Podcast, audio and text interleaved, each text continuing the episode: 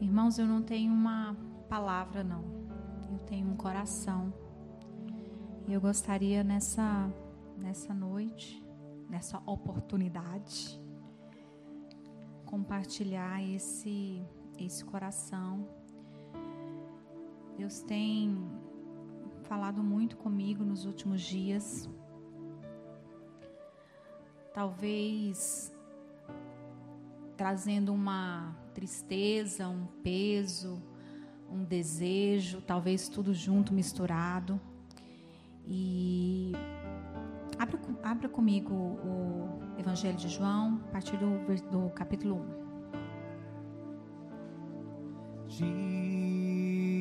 Digno, digno, Jesus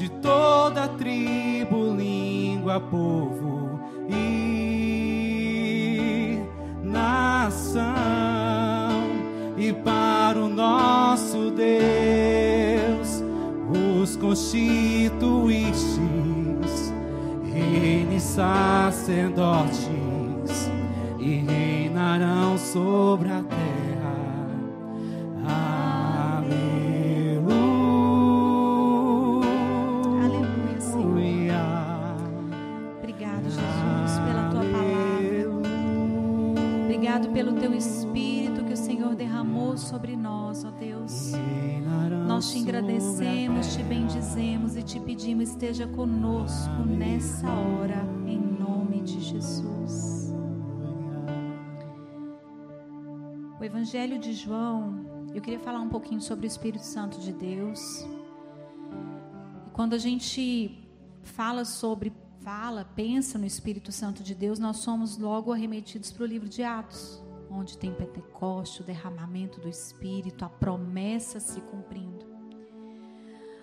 Mas quando eu penso em no Espírito Santo, na pessoa do Espírito Santo, eu sou arremetida para o livro de João. Que o, o livro de João ele nos traz o aspecto identitário de Cristo, a sua identidade, a sua essência. Cristo é a palavra, Cristo é o Filho do homem, Cristo é o Filho de Deus, 100% homem, 100% Deus. E ele também traz a natureza e a obra do Espírito Santo em nossas vidas. Então eu entendo que o livro de João é o Espírito em nós. O livro de Atos é o Espírito através de nós, o poder, o poder para testemunhar. E meditando sobre essa obra do Espírito Santo, quando a gente pensa na pessoa do Espírito Santo, a gente cantava aqui antes, né, no louvor, liberdade está aqui, liberdade está aqui. A liberdade não é um sentimento, não é um não é um desejo, não é um lugar. A liberdade é uma pessoa e é a pessoa do Espírito Santo de Deus que vem sobre nós e nos faz livres. E às vezes a gente confunde até um pouco a, a liberdade. Viver num lugar de liberdade é um grande desafio. Porque às vezes nós confundimos a liberdade com insubmissão. E nós nos tornamos insubmissos sem a gente talvez nem perceber. Porque a liberdade vem, a pessoa que traz a liberdade vem e nos livra das cadeias.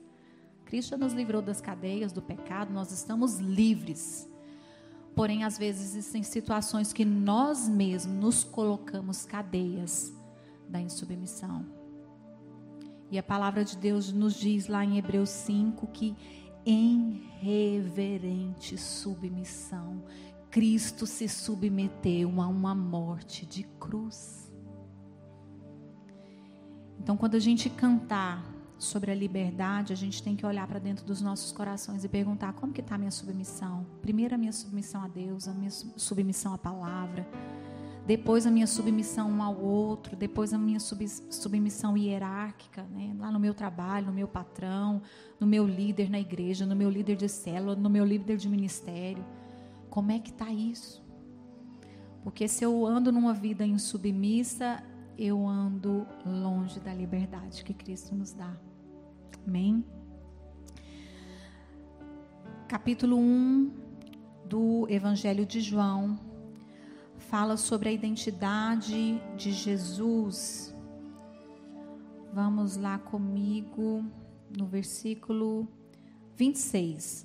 João lhes disse: Eu batizo com água, mas em seu meio há alguém que vocês não reconhecem, embora ele venha depois de mim eu não sou digno de desamarrar as correntes de sua sandália. 28. E esse encontro aconteceu em Betânia, um povoado no leste do Rio de Jordão, onde João estava batizando. No dia seguinte, João viu Jesus caminhando em sua direção e disse: Vejam, é o Cordeiro de Deus que tira o pecado do mundo. Era o que ele era ele que eu me referia quando disse: Um homem virá depois de mim, muito mais poderoso que eu, pois existia muito antes de mim. Eu não o conhecia, mas vim batizando com água para que ele fosse revelado a Israel. Então João deu o seguinte testemunho: Vi o Espírito Santo descer do céu na forma de uma pomba e permanecer sobre ele. Quando a gente fala sobre o Espírito Santo de Deus no Antigo Testamento, nós vemos uma ação sobrenatural do Espírito Santo de Deus nos profetas, nos reis, mas era unção que era derramada para um ofício e para um tempo determinado. Os homens do Antigo Testamento, eles não experimentaram aquilo que foi nos revelado no Novo Testamento. O Espírito Santo dentro, morando aqui dentro, permanecendo aqui dentro. E quando a gente vê o livro de João, fala que Jesus foi o primeiro. Os outros eram batizados com água, mas João, quando Jesus desceu sobre as águas, veio o Espírito Santo como uma pomba e permaneceu dentro dele. Eu tenho, eu tenho pensado, eu me converti na época 98 para 99. Se eu não me engano, eu sou terrível de data. Se eu não me engano, eu me batizei em, no ano de 99. E nesse ano, né, quem estava na igreja nessa época, nos anos 2000, tem gente, tem gente aqui que nasceu no ano 2000, né? Nós temos alguns jovens aqui que nasceram no, no ano 2000. Quem estava nessa época, existia uma forte manifestação do Espírito Santo nas igrejas. Sim ou não? Sim. A gente chegava no culto, já tinha um ambiente formado. Já tinha aquele ambiente gostoso. Se começasse então, Espírito. Aí você falava assim: hoje tem. Hoje o Espírito vem e vem com gosto. E o tempo foi passando, a gente foi crescendo, se tornando maduro como igreja e parece que nós fomos desprezando o Espírito Santo. Deus é Pai, nossa, Deus é Pai. Jesus, então, a obra da cruz. Mas quem é o Espírito Santo? Esse poder que mora dentro de mim, que a partir que ele, a partir que ele, a partir do dia que ele entra dentro de mim, ele permanece, porque há uma promessa que ele permaneceria sobre nós até o fim dos tempos. E esse poder, o que que a gente fez com esse poder? Aonde estão as manifestações do espírito no meio da igreja? E eu falo isso com muito temor, com uma tristeza no coração. A gente quando a gente fala de das manifestações do, do, Espírito, nós não estamos falando, né, gente, da, do cair no chão, só disso, né? Do cair no chão, do falar em línguas. É, eu não sou dessa época, mas tinha uma época que o povo recebia dente de ouro, recebia umas coisas assim bem, bem doida, né? Então, eu não sou dessa época. Mas quando eu me converti, havia essa manifestação, o Espírito Santo latente no meio da igreja. E o que, que ele promovia? Ele promovia, sim, o, o cair no Espírito, falar em línguas, a distribuição dos dons, sim, tudo isso, no pacote ali. Mas acontecia algo diferente. Havia uma transformação, que essa é a função do Consolador. Ele entra dentro de nós para nos transformar. Irmãos, gira uma chave, sabe? Parece uma aquela, aquele cofre, né, que tem um segredo e de repente, no de repente de Deus, entra dentro de você e muda.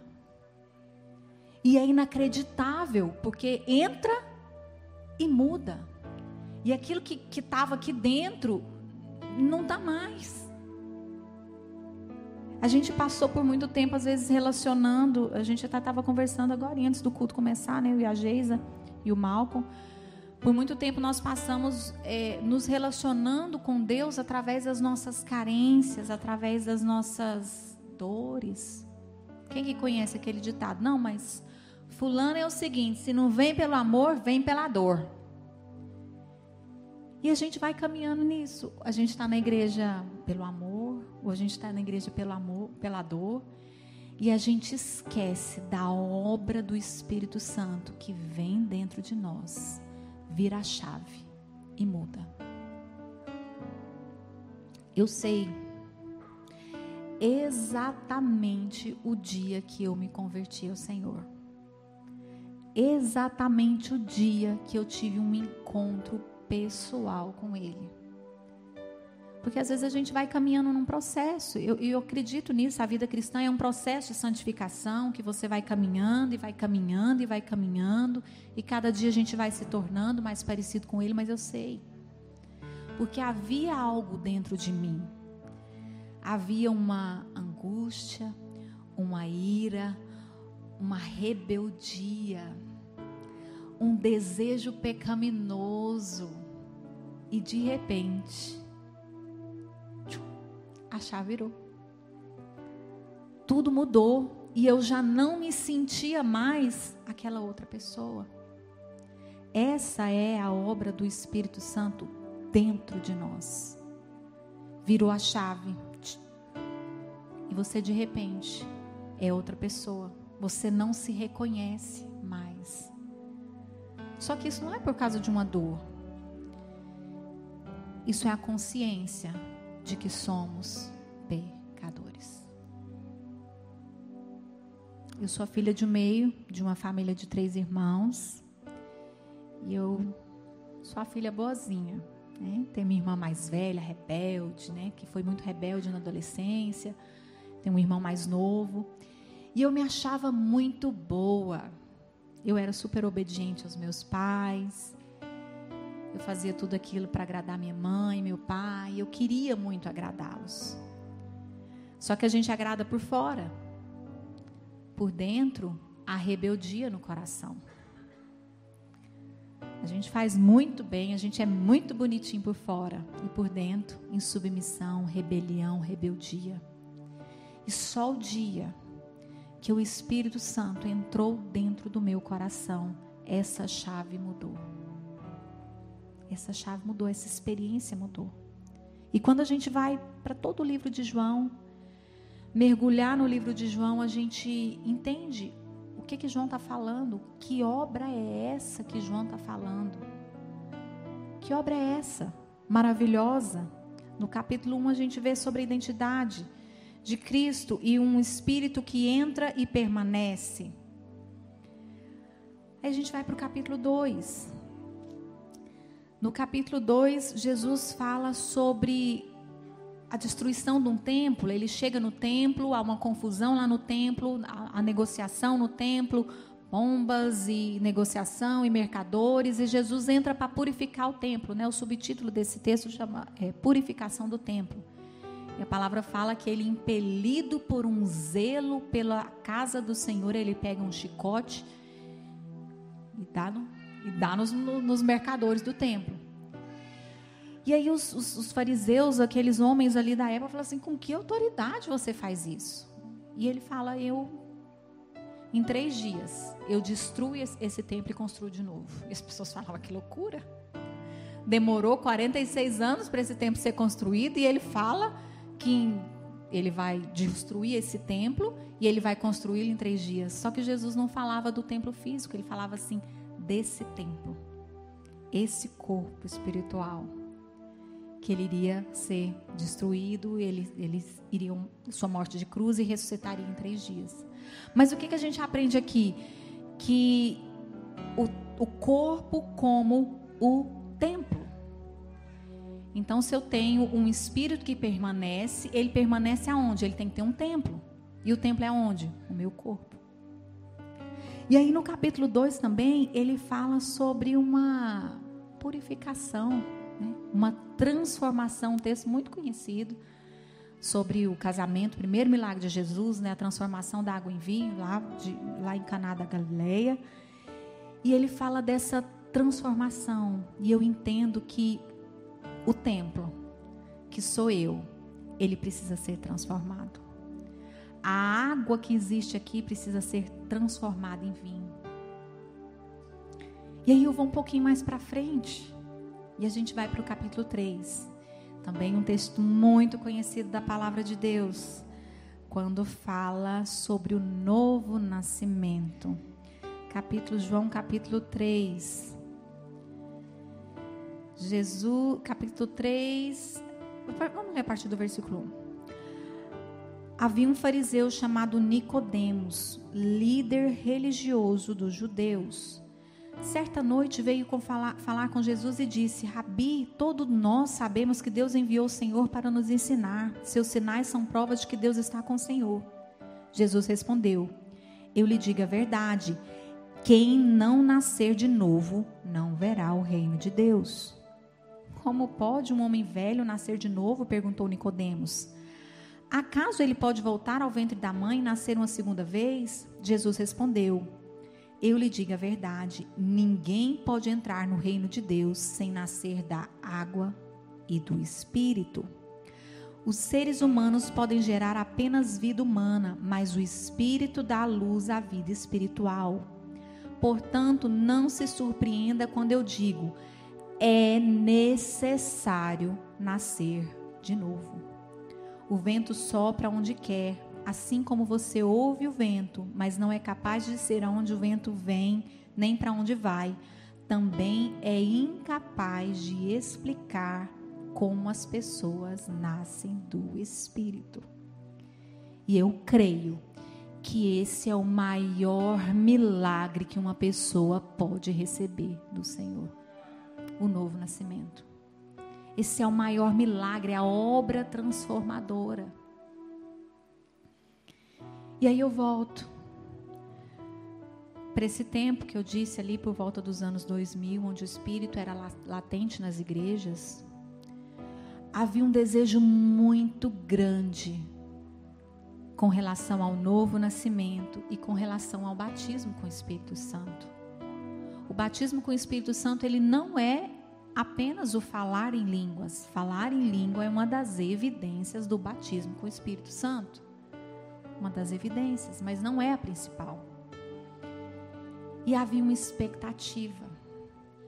A gente almejava, você ia no culto e você via as pessoas sendo batizadas e você dizia: Meu Deus, mas eu ainda não fui, quando vai ser minha vez? E a gente tinha medo, né? Quando né, os irmãos caíam assim, você falava assim: Ai meu Deus, que vergonha, se for, se for desse jeito comigo, que vergonha. Quem lembra que da música o batismo no ônibus? Né? Tinha música, né, pastora Flávia? O batismo no ônibus. Ou seja, vai acontecer e vai acontecer de uma forma assim, bem sobrenatural e todo mundo vai ver. E a gente ficava. Mas porque era inocência de você é, ter vergonha de ser tocado pelo Espírito, de se deixar se derramar em lágrimas, se lavar em lágrimas. Era vergonha, mas havia uma expectativa latente de uma espera pelo Espírito Santo. E hoje, quando a gente está no nosso contexto de igreja, que a gente vê jovens, adolescentes, jovens que estão crescendo aqui, crianças, e você olha e fala assim: meu Deus, cadê o desejo pelo Espírito Santo? Cadê esse desejo latente para que essa manifestação aconteça? Por que, meus irmãos? Nós mandamos o Espírito Santo para fora da igreja? Por que o Espírito Santo não se manifesta mais como manifestava há uns tempos atrás? Por quê? Por que, que os nossos jovens não desejam mais o Espírito Santo? Na semana passada, a Lu me contou uma história do, do Diego e da Juliana. Vou contar, viu? Vou tornar pública. Mas eu fiquei assim, meu coração ficou tão, tão feliz de ouvir. É, se, eu, se eu contar errado, vocês vão me corrigindo aí. Diz que acabou a energia lá na casa deles. E aí o Isaac, o Isaac é o mais novo. O Isaac disse que olhou e falou assim: É, acabou a energia, é um bom dia para adorar o Senhor. E ele foi para o quarto dele e começou a adorar o Senhor. E aí o irmão foi lá e se juntou e começou a adorar. E os pais falaram: opa, vamos lá também, vamos ajudar. E aí foi nascendo aquela chama, né? Aquele mover.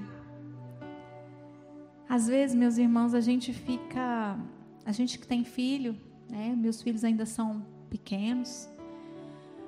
Para quem tem filho um pouco maior, adolescente, jovem, às vezes a gente fica angustiado, porque nós vivemos coisas com o Senhor que eles ainda não viveram.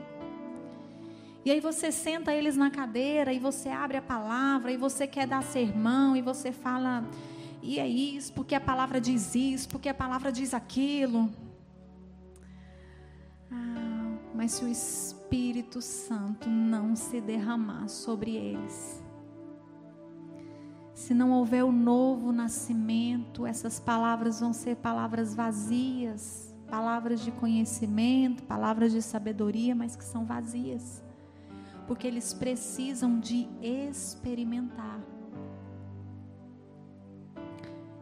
E como eles vão experimentar isso? nós precisamos ardentemente desejar o Espírito Santo em nós. Porque o que acontece, nós estamos desejando o Espírito Santo através de nós. A gente quer poder, quer poder para testemunhar, você quer poder, você quer poder para orar pra, por alguém, e alguém ser curado, e alguém receber uma cura, um milagre, alguma coisa. A gente quer o, o Espírito Santo através de nós. E a gente pega o Espírito Santo que estava em nós e fala assim: hum, aqui não, porque assim tem algumas áreas da minha vida que eu ainda preciso controlar. E a gente, às vezes a gente pode pensar, nessa, esses últimos dois anos de pandemia foi, foi muito difícil para a igreja. Não para essa comunidade de fé, mas eu acho que para a igreja em geral, a gente conversa com alguns pastores e fala assim: nossa, mas as pessoas esfriaram tanto, as pessoas se distanciaram tanto do Senhor. Isso realmente é os últimos dias.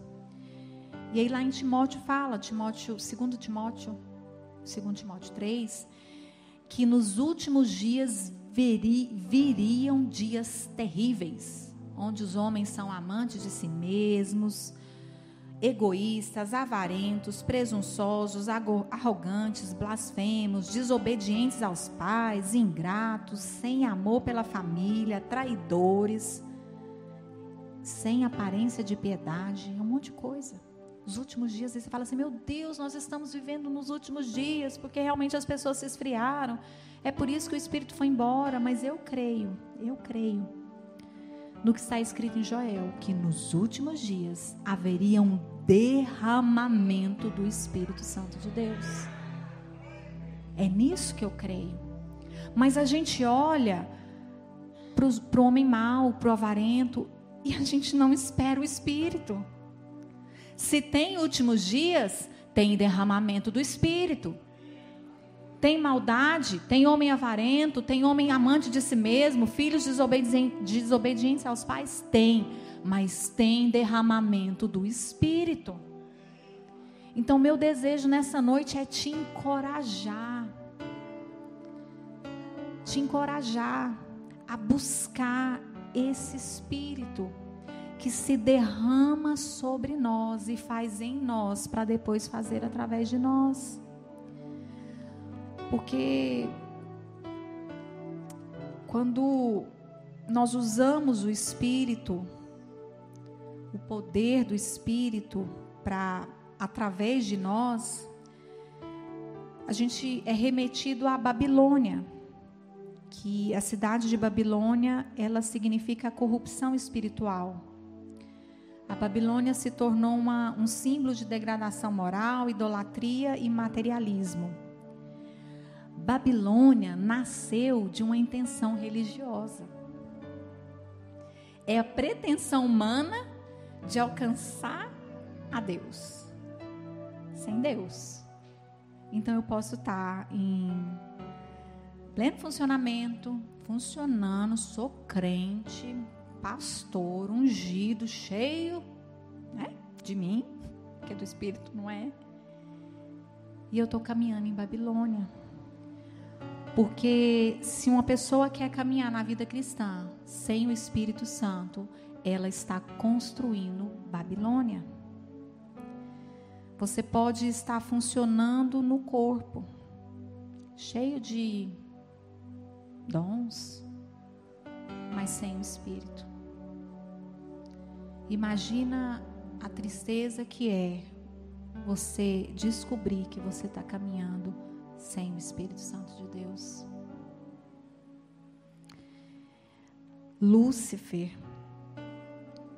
se tem alguém que sabe como Deus é por fora, é Lúcifer, que contemplava o Senhor, toda a sua glória e o seu esplendor, ele conhece as características todas de Deus. Lúcifer é um imitador. Para cada coisa de Deus, Lúcifer vem e cria uma coisa dele. E aí na igreja isso também acontece.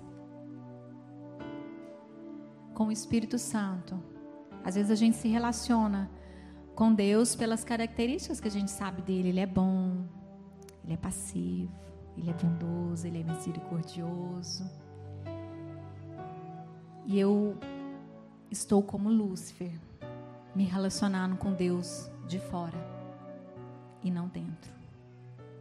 Porque o Espírito Santo dentro de mim é a capacidade que o Senhor me deu para se relacionar com Ele.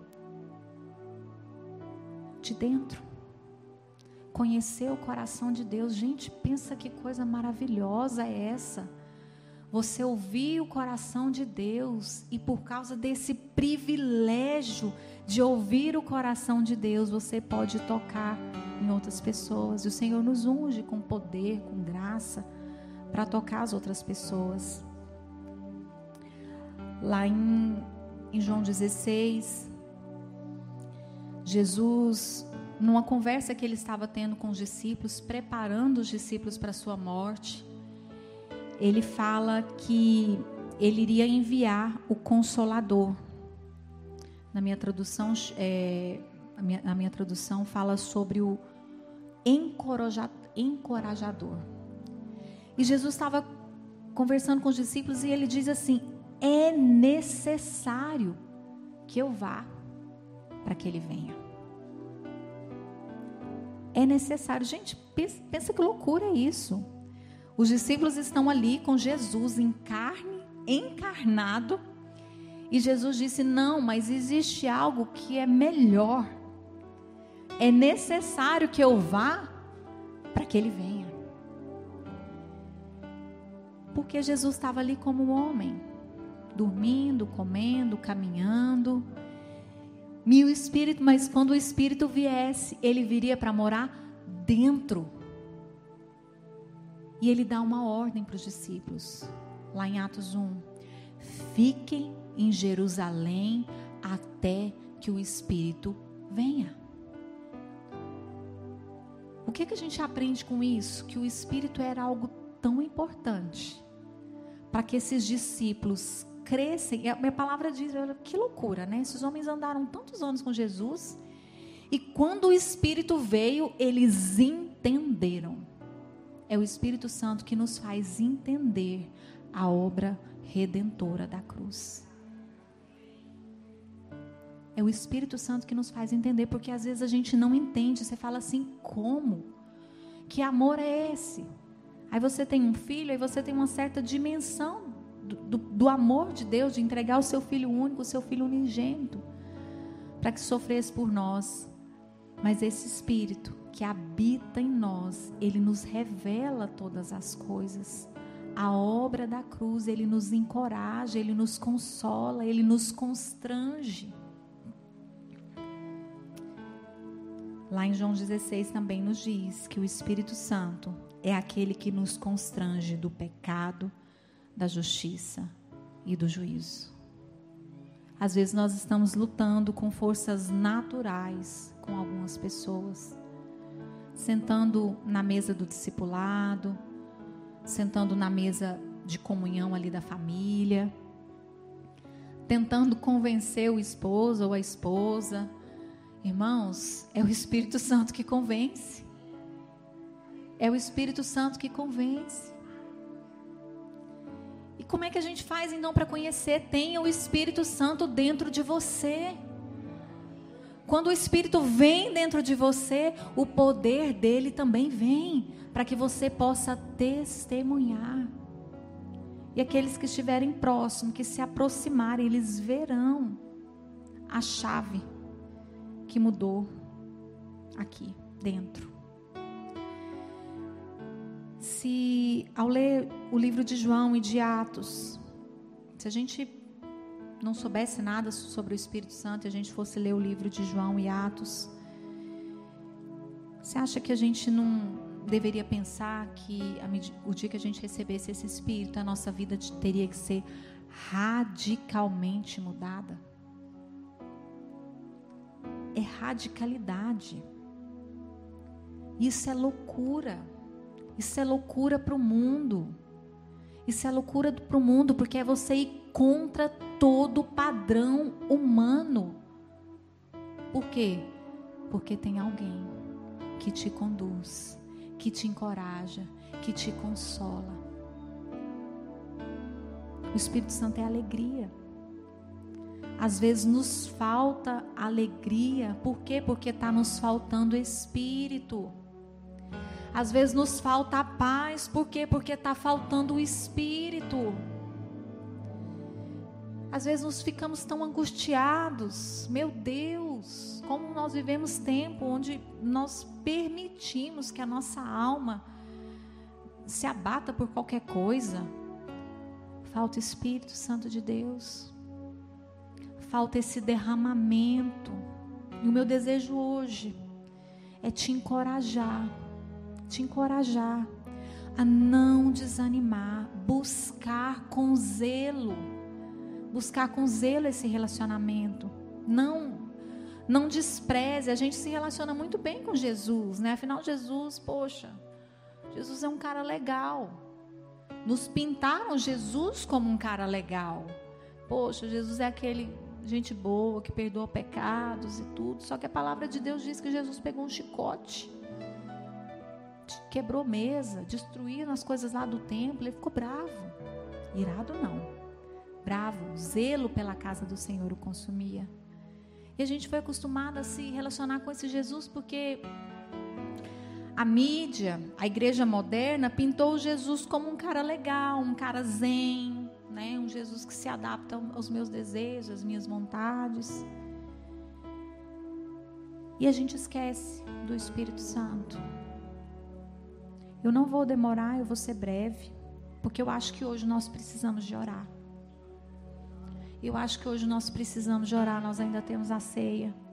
Nós precisamos orar um pouquinho e nos perguntar aonde nós colocamos o Espírito Santo de Deus. Trancamos ele no coração?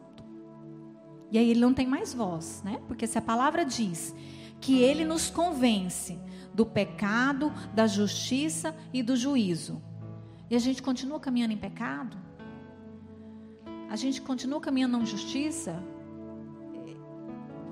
como está a ação do Espírito Santo em nós? Como está a ação do Espírito Santo dentro de nós?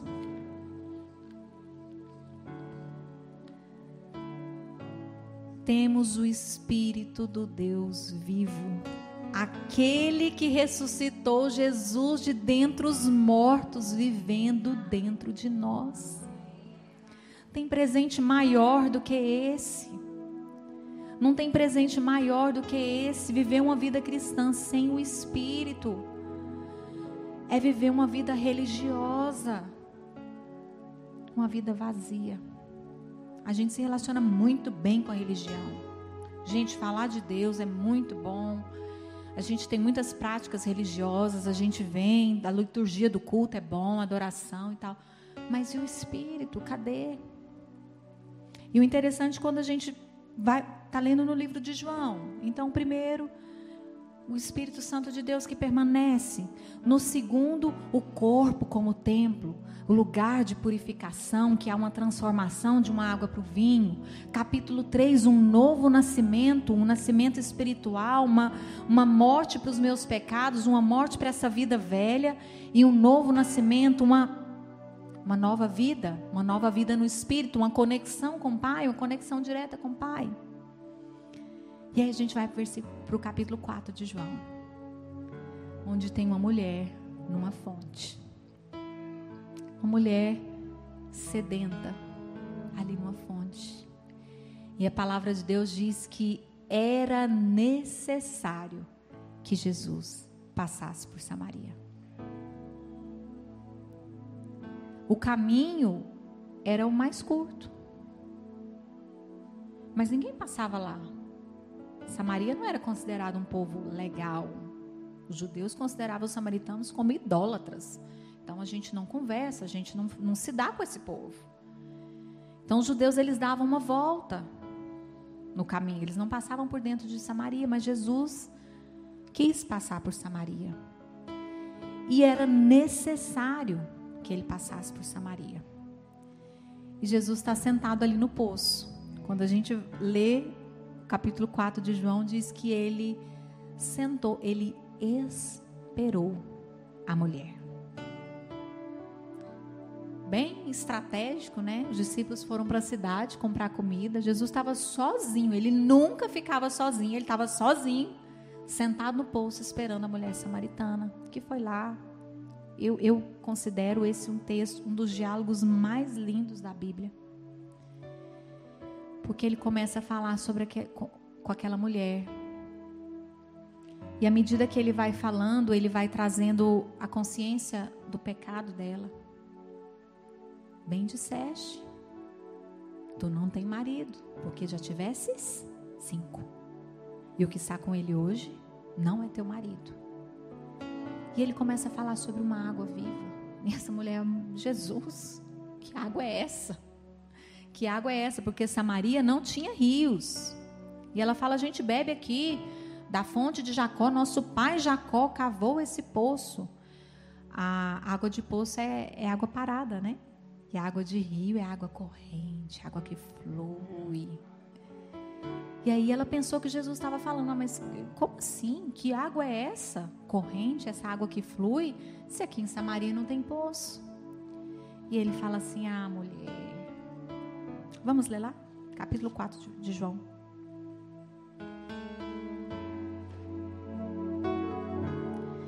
Quatro onze. Mas você não tem corda nem balde, e o poço é muito fundo, disse ela. De onde tiraria essa água?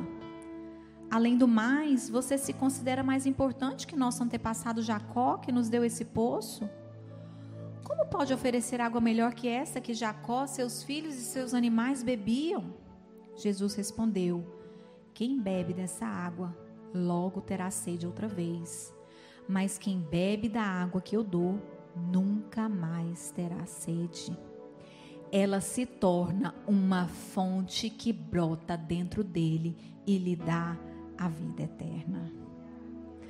Por favor, Senhor, me dê dessa água, disse a mulher. Assim eu nunca mais terei sede, nem precisarei vir aqui para tirar água. Vai e busca o teu marido. Não tenho marido, respondeu a mulher. Jesus disse: É verdade, verdade que você não tem marido, pois teve cinco maridos e não é casada com o homem com que vive agora. Certamente você disse a verdade. O Senhor deve ser profeta, disse a mulher.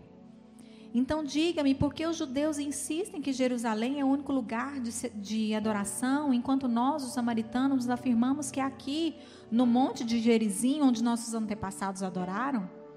Jesus respondeu, respondeu: Creia em mim, mulher, está chegando a hora em que já não importará se você adora o Pai neste monte ou em Jerusalém. Vocês, samaritanos, sabem muito pouco a respeito daquele a quem adoram.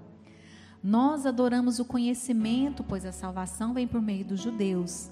Mas está chegando a hora, e de fato já chegou, em que os verdadeiros adoradores adorarão o Pai em espírito e em verdade. O Pai procura as pessoas que o adorem desse modo pois Deus é espírito e é necessário que os seus adoradores o adorem em espírito e em verdade. Uau.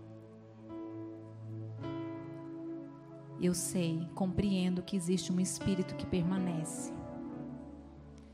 E depois eu entendo que o meu corpo é o templo do espírito, que esse corpo ele precisa ser purificado, transformado uma, de uma água para um vinho.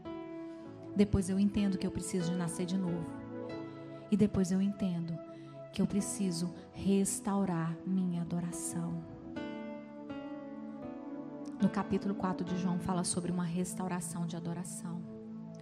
E só pode adorar o Senhor em espírito e em verdade, uma verdadeira uma, uma adoração verdadeira, única, exclusiva e sincera, aquele que se conecta com o Pai através do Espírito. E a gente precisa desse Espírito Santo. A gente precisa que os nossos filhos desejem o Espírito Santo. Nós precisamos que os nossos jovens desejem o Espírito Santo. Que não seja uma experiência passageira, uma experiência emocional. Vem numa conferência, vem num culto, chora, chora, chora mas aí amanhã ainda tem água dentro, não tem vinho ainda, ainda tem água. Nós precisamos desejar e desejar que os nossos filhos, que o nosso esposo, que a nossa casa, que os nossos pais, que todos aqueles que nos cerquem experimentem Cristo vivo dentro de nós. Eu já vou encerrar para a gente orar. Vou falar algumas verdades práticas a respeito do Espírito Santo. Elas, elas foram extraídas do livro O Deus Esquecido, do Francis Chan, que ele fala sobre o Espírito Santo, sobre a negligência do Espírito Santo dentro das igrejas e nas nossas vidas. Um, o Espírito Santo é uma pessoa, ele não é um poder ou uma coisa vaga da qual nós podemos controlar ou usar. Ele não é um poder subordinado a nós para realizar os nossos propósitos, né? Tem gente que acha que ser cheio do Espírito Santo é você ser igual aqueles super-heróis da Marvel, né? Você vem, pum, solta uma bomba. Não, gente, a gente não manipula o Espírito Santo. Nós somos controlados por Ele. A gente só rende, se rende. E Ele vem e nos toma. E às vezes é loucura. A nossa razão, eu particularmente, eu sou uma pessoa muito racional. Então, me movimentar direcionada pelo Espírito é uma briga com a razão. Deus fala assim, vai lá e ora com aquela pessoa e fala, e você fala assim, não vou não, tá, tá doido? Não vou, não vou não tem nada a ver isso que eu vou falar. E aí o Espírito vai e vai, e a sua razão fica naquela. Quando você vê, você vai. E aí você ora. E você fala coisas que você não, sabe. Mas a pessoa diz: Ah, meu Deus, isso era resposta de oração. Aí você fala: Deus, por quê? Porque a gente não controla o espírito. Eu não pego aquilo que eu sei de você e aproveito a sua fragilidade agora eu vou orar por você, porque eu sei que você está sofrendo ali com seu filho, com seu marido, então vou orar, Senhor. Não. Nós nos rendemos a esse Espírito e somos direcionados por Ele. Ele é uma pessoa. O Espírito Santo é Deus. Em Atos 5, 3 e 4, né, quando Ananias mente sobre a oferta lá da propriedade, o Pedro fala para ele como teve coragem de mentir para o próprio Deus. Ele é Deus. E nós, quando nós esquecemos o Espírito Santo, nós estamos esquecendo a Deus. A gente não se relaciona, não se relaciona só com filho, a gente não se relaciona só com pai, nós, é, uma, é a trindade, são três. É um modelo de relacionamento do céu. Eles se relacionam entre si e conosco. Isso é maravilhoso. Três, o Espírito Santo é eterno e santo. João 14,16, Jesus prometeu que o Espírito estaria com os discípulos para sempre. Então, nosso corpo, o santuário sagrado, que o Espírito Santo pode habitar para sempre. Quatro, o Espírito Santo tem mente própria e ora por nós. Em Romanos 8, 27, diz que ele sonda os corações e conhece a intenção do Espírito, porque o Espírito intercede por nós de acordo com a vontade de Deus. Às vezes a gente não sabe como orar. A gente simplesmente não sabe. E você começa a chamar o Espírito, o Espírito vem sobre mim. Vem sobre mim porque ele intercede nós, por nós com gemidos inexprimíveis. Ele barra as nossas orações tolas. Quem aqui já fez uma oração tola? É só pisca o olho aí. Aquele dia que a alma está angustiada. Aí meu Deus, eu quero morrer. Me mata, Deus, me mata. Né? Vem a doença sobre mim, né? Cai um raio aqui e aí você não morre. Mas o Espírito te consolou e no outro dia você acorda bem, você fala: Nossa, Deus, por favor, desculpa, me perdoa, não quero mais morrer, não, estou viva. E aquela oração tola que a gente faz, meu Deus, essa eu já fiz, vou confessar para vocês. Você vai fazer uma prova, mas aí você não estudou o tanto que você tinha que estudar. Aí você senta lá, Espírito Santo de Deus, por favor, nem para fazer a prova. Dá certo? Não, dá ruim. Por quê? Porque o Espírito Santo intercede por nós. E ele nos mostra que nós precisamos ser responsáveis com aquilo que nós nos comprometemos. Depois, né, que você faz oração tola, né? Você vai lá e você fica com fé até receber a nota, né? Não, em nome de Jesus vai dar certo. Aí você recebe a nota, deu ruim, principalmente prova de concurso, né, gente? Principalmente prova de concurso, que você está crendo assim que você vai passar. Mas assim, você procrastinou, né? Você estudou, mas você mexeu no celular, você deu uma olhadinha no zap, assim, poxa, fim de semana no Netflix também eu posso, né? Poxa, estou estudando tanto. E aí chega na prova, eu mereço, né? Eu mereço. Mas o Espírito nos ensina todas as coisas. A palavra diz que ele tem o poder de nos consolar, nos ensinar, nos instruir. E essas orações tolas que a gente faz, nós somos perdoados porque ele, ele ora, ele intercede ao Pai. Fala, Pai, não, é imaturo ainda, vai aprender, vai aprender a receber as suas responsabilidades e vai aprender. O Espírito Santo tem emoções. A gente, nós fomos, a nossa sociedade acha que ter emoção é ruim, né? Ficar triste, ficar alegre, é, ficar alegre é bom, ficar triste não, porque quando você fica triste é sinal, sinal de quê? De fraqueza. Mas a palavra diz lá em Isaías 63, 10 e em Efésios 4, 30 que nós não devemos entristecer o Espírito Santo.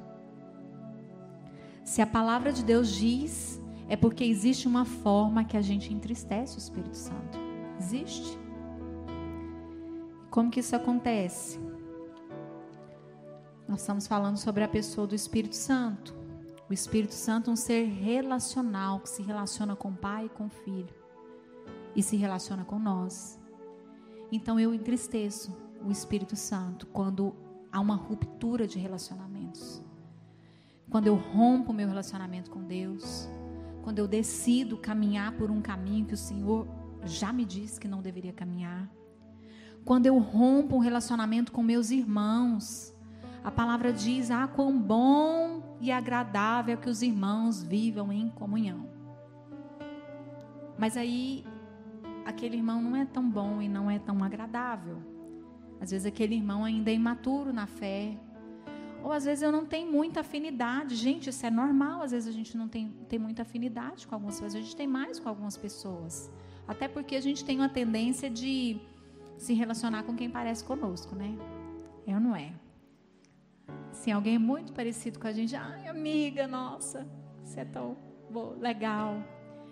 E quando tem alguma pessoa que é muito diferente com você, você é desafiado a se relacionar com aquela pessoa e você não consegue. Aí o que, que você faz?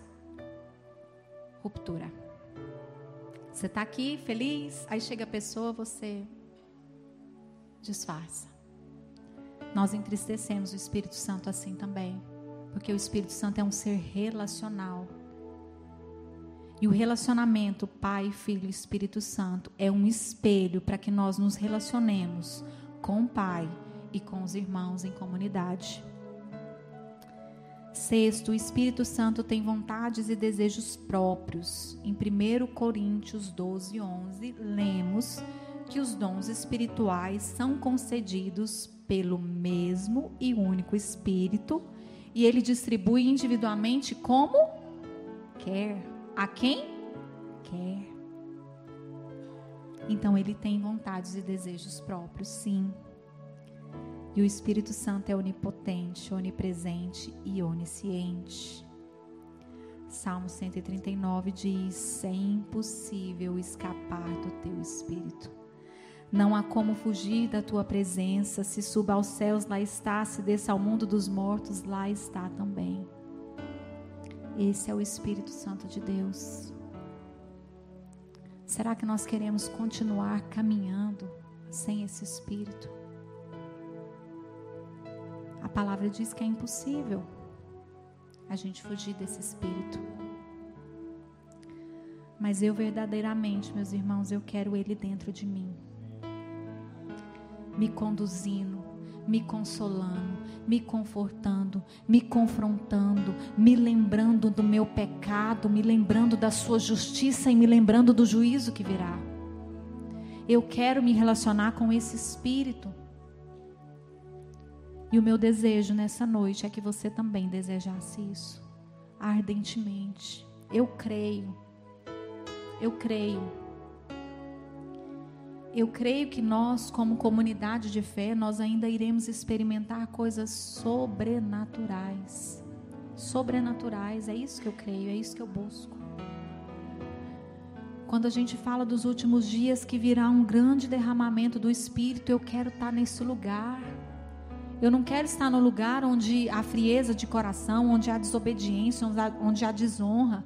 Eu quero estar nesse lugar onde há o derramamento do Espírito para que possa alcançar a minha, a minha casa, os meus, aqueles que eu amo. Ser guiados pelo Espírito, a gente fala muito sobre isso, né? Ser cheio do Espírito, né? O que, que é ser cheio do Espírito? É começar a falar em línguas aqui? Nossa, Fulano foi cheio do Espírito. Será que é isso? Eu entendo que ser cheio do Espírito é quando está transbordando. Uma coisa cheia é porque tá, tá, cheio, tá caindo, tá transbordando, tá tocando no outro está tocando no outro. Buscai com zelo os dons espirituais. Nós precisamos buscar com zelo o Espírito e convidar. Quero fazer um compromisso com vocês que nessa semana você convide o Espírito Santo para a sua vida, para a sua casa. Constrói ali um ambiente onde o, o Espírito tenha liberdade de agir constrói esse ambiente, sabe? Começa a cantar, começa a adorar, começa a orar. Deixa o Espírito Santo ter liberdade, porque às vezes a gente quer ganhar os nossos com muito falar, com, com muito. com as nossas intenções, nosso coração, as nossas palavras. Mas é o Espírito Santo quem convence da justiça, do pecado, do juízo. Amém? Vamos nos colocar de pé. Vamos orar um pouquinho, convidar esse Espírito Santo para estar dentro de nós.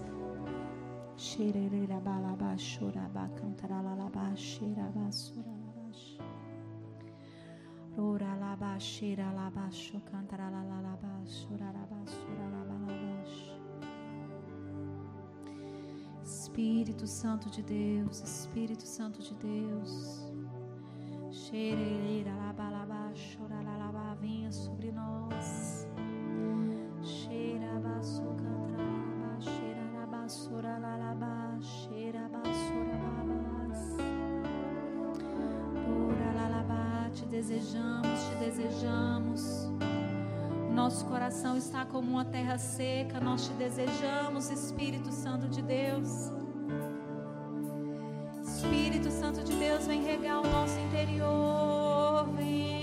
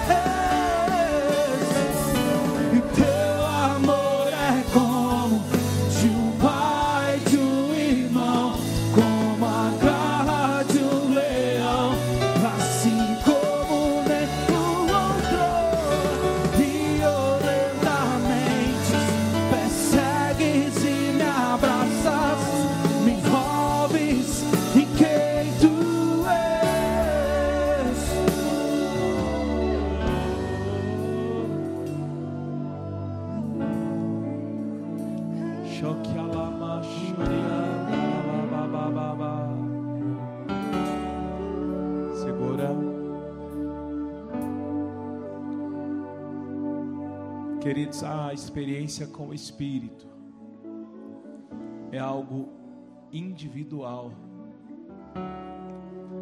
Ele até se manifesta de forma coletiva, assim como foi no dia de Pentecostes. Mas a experiência ela é individual. Que eu e você possamos buscar ardentemente o Espírito de Deus, o Espírito Santo. Nós vamos cantar aquela canção Eu navegarei ao som ao som dos instrumentos aqui. Enquanto os instrumentos tocam, eu gostaria que você entrasse numa profunda busca você nunca buscou, como você nunca desejou. Se você já fala em línguas, começa a falar em línguas onde você está. Se você ainda não foi visitado, se você ainda não recebeu esse dom, Talvez seja uma oportunidade para você liberar isso que está aí dentro de você. E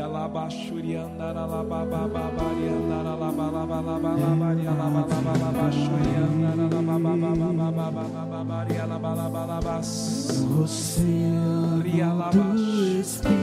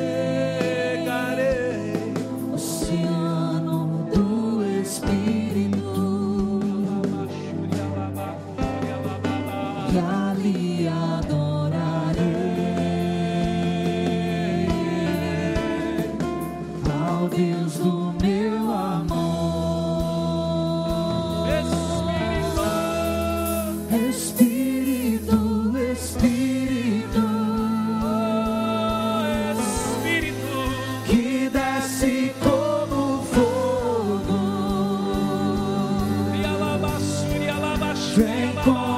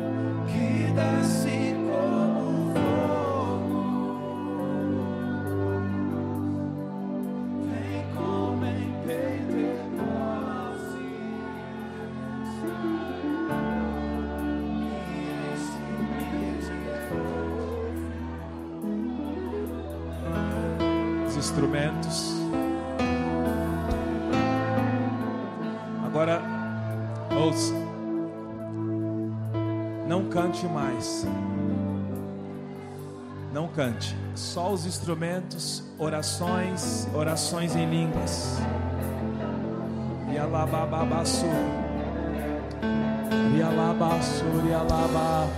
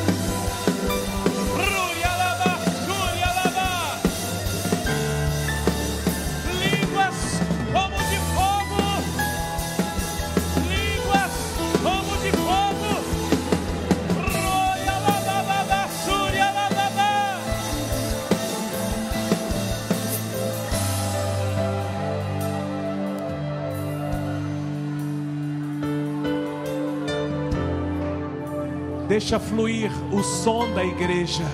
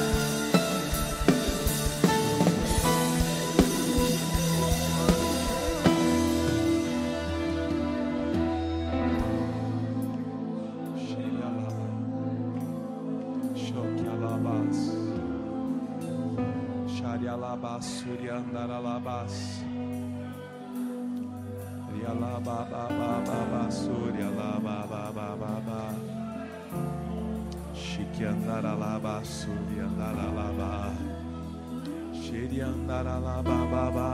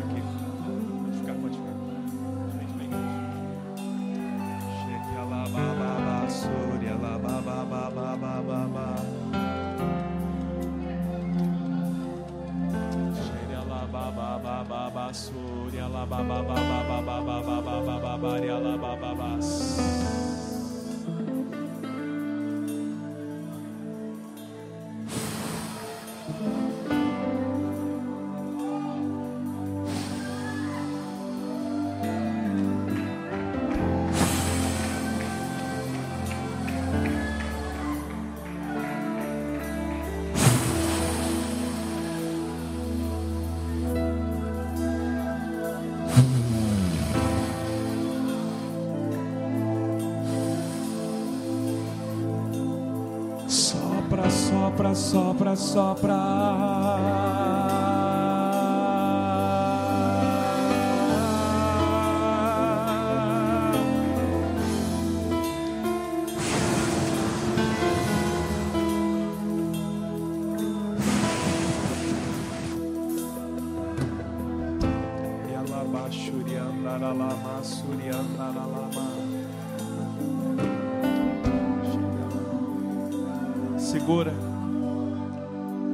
ouvir o som da igreja. Segura os instrumentos um pouquinho.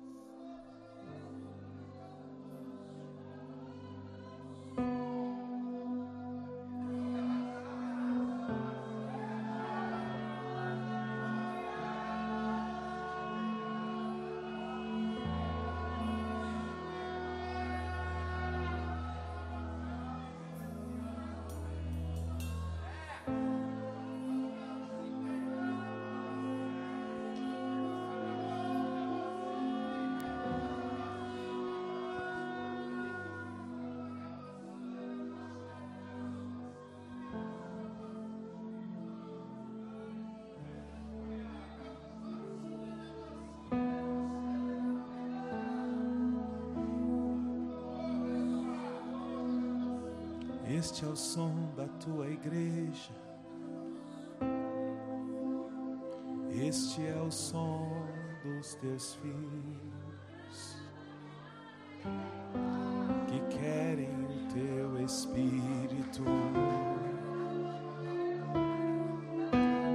mais que tudo. Este é o som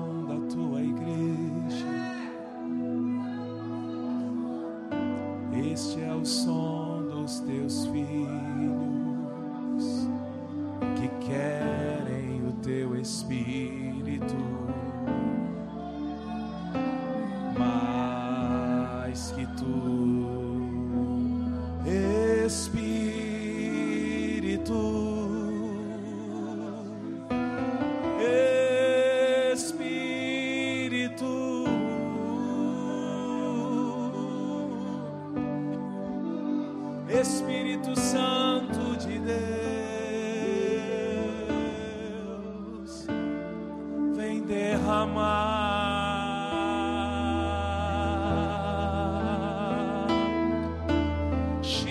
Maria laba suria laba curia lama soria laba suria laba co.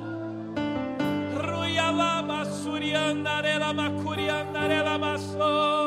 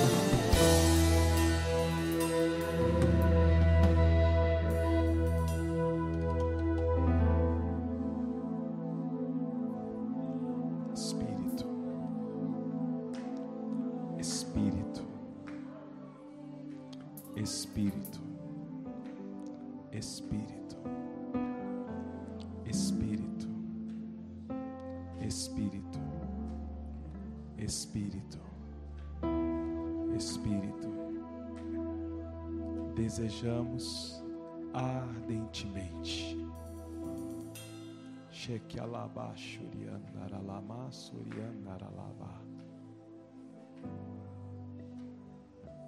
Tens liberdade no nosso meio.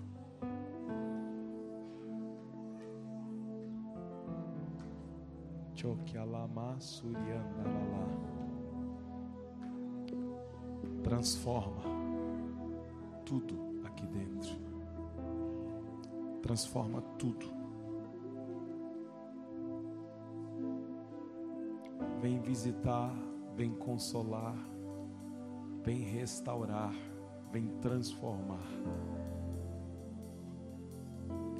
Essa comunidade se rende ao teu espírito. Visita-nos no nosso quarto, nossa casa, na no, na, no trabalho, no trânsito. Constranja-nos ensina-nos, mostra-nos o caminho. Nos rendemos diante do Senhor. Amém, igreja? Vamos ceiar diante dEle. Vem nos ajudar aqui, por favor. A equipe. Pode pegar aqui. Você fique onde está, porque você vai receber agora. Pode ir lá já. Espírito, nós te adoramos, Senhor. Bendizemos o teu nome.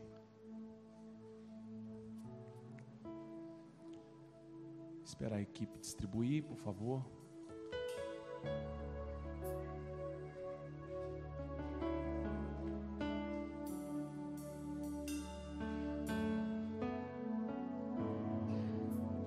Bora.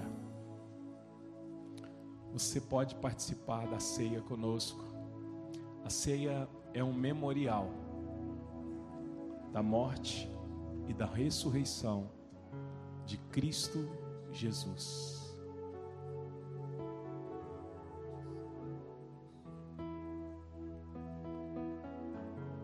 Isso. Eu sei que você está cansado, mas vamos ficar de pé, irmãos. Estamos diante da ceia.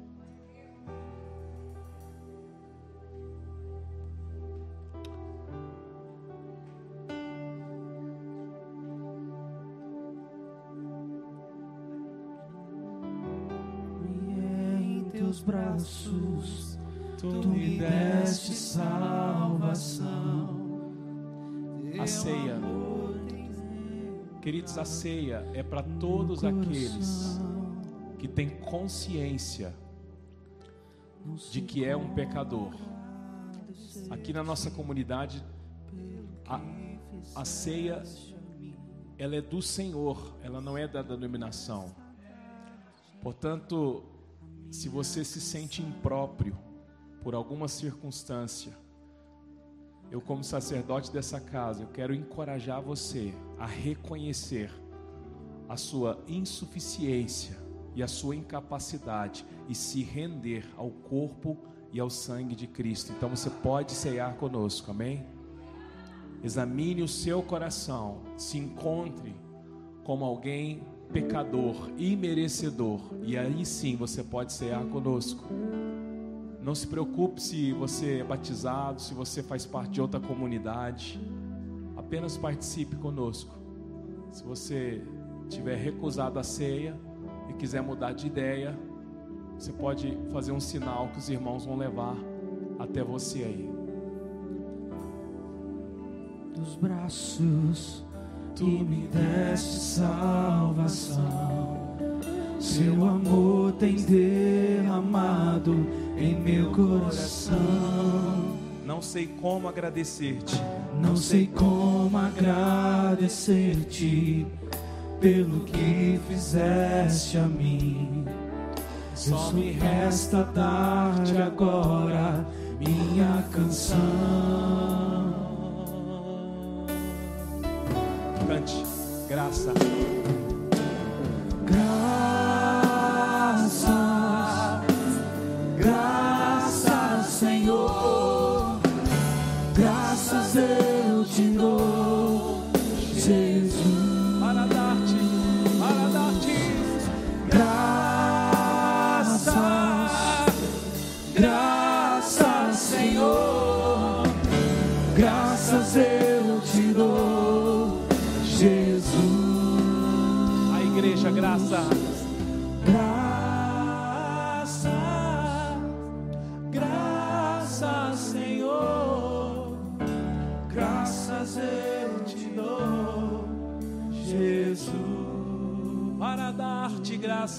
Cante.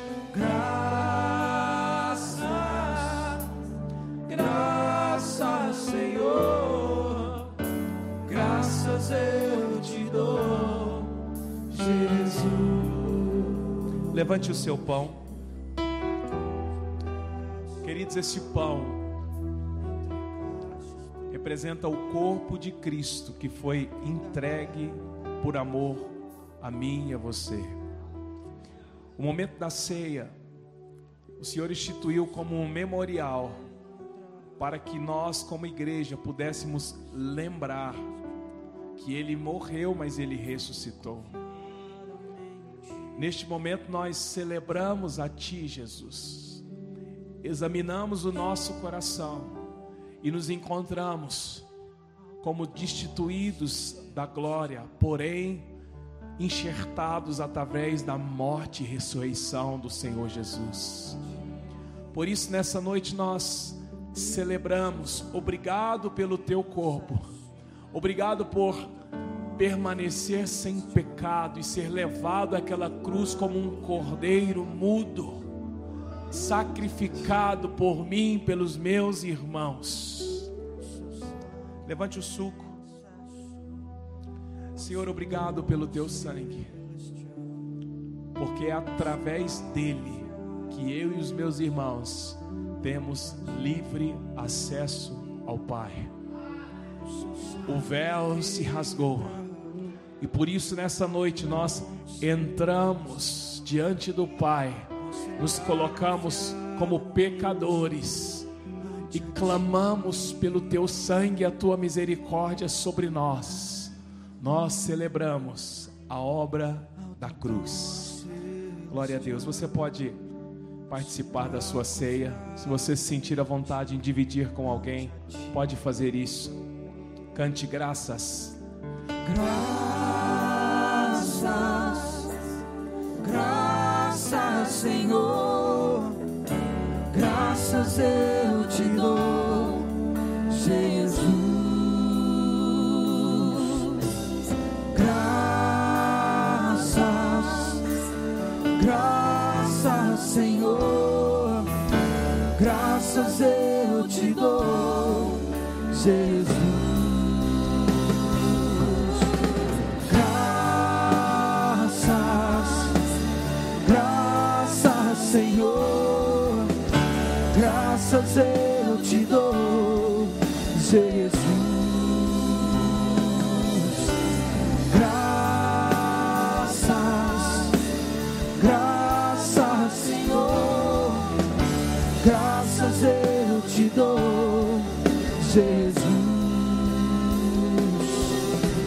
E graças,